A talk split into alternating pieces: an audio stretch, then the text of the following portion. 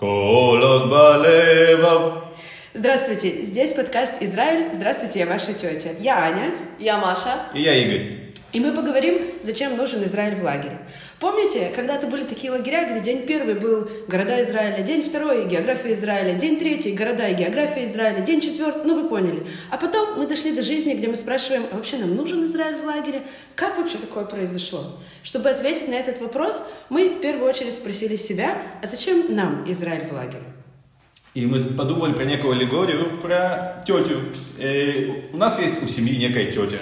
И я привожу ее в дом и говорю, друзья, знакомьтесь, это ваша тетя Иза. И все такие, о, тетя Иза, привет. А что это за тетя, кто это за тетя? Вообще, зачем мы ее привели? Непонятно. И как вот нам с этим быть, с этим ощущением и с этой ситуацией?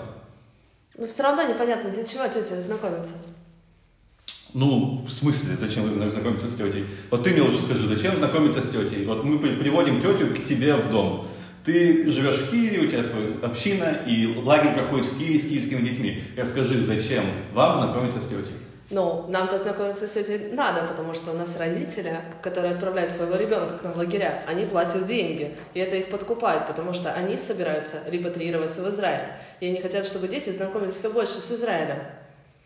Подождите, ну окей, они собираются в Израиль, Израиль им нужен, чтобы там э, хорошо жить, а как же Израиль центр еврейской истории, как же Израиль этот евре... центр еврейской жизни сегодня, святая земля в конце концов, развитие народа на своей земле, где все эти вещи? Ну, мне кажется, мы немножко перекладываем ответственность э, с больной головы на здоровую. Это не их забота, это забота организации, которая делает эти лагеря. Это, мне кажется, должно быть частью некой э, сионистской идеологии, в данном случае сахнута. Мы это приносим как факт, и уже под это дело подгоняем нашу программу и знакомим участников с этим при помощи нашей идеологии. Нет, ну подожди, а зачем же тогда мадрихи? На мадрихах же должна быть вся ответственность.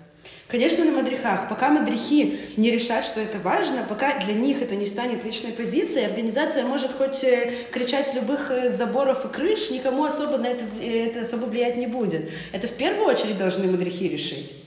В общем, спор, мне кажется, длинный, сложный, в пять минут вряд ли уложится, но мне кажется, для того, чтобы по-честному ответить на вопрос, зачем нужен Израиль в лагерях, каждый из участников процесса должен задаться вопросом, э, как Израиль сделать самостоятельной целью, а не инструментом для достижения отдельных целей и других целей, извиняюсь. И если этого не произойдет, то, мне кажется, мы также будем ныкаться с этой тетей Изой, которая непонятно зачем приехала к нам в гости. Вот такой сложный вопрос. Спасибо, что были с нами. Здесь Аня. Маша. И Игорь. С подкастом «Израиль». Здравствуйте, я ваша тетя. Пока.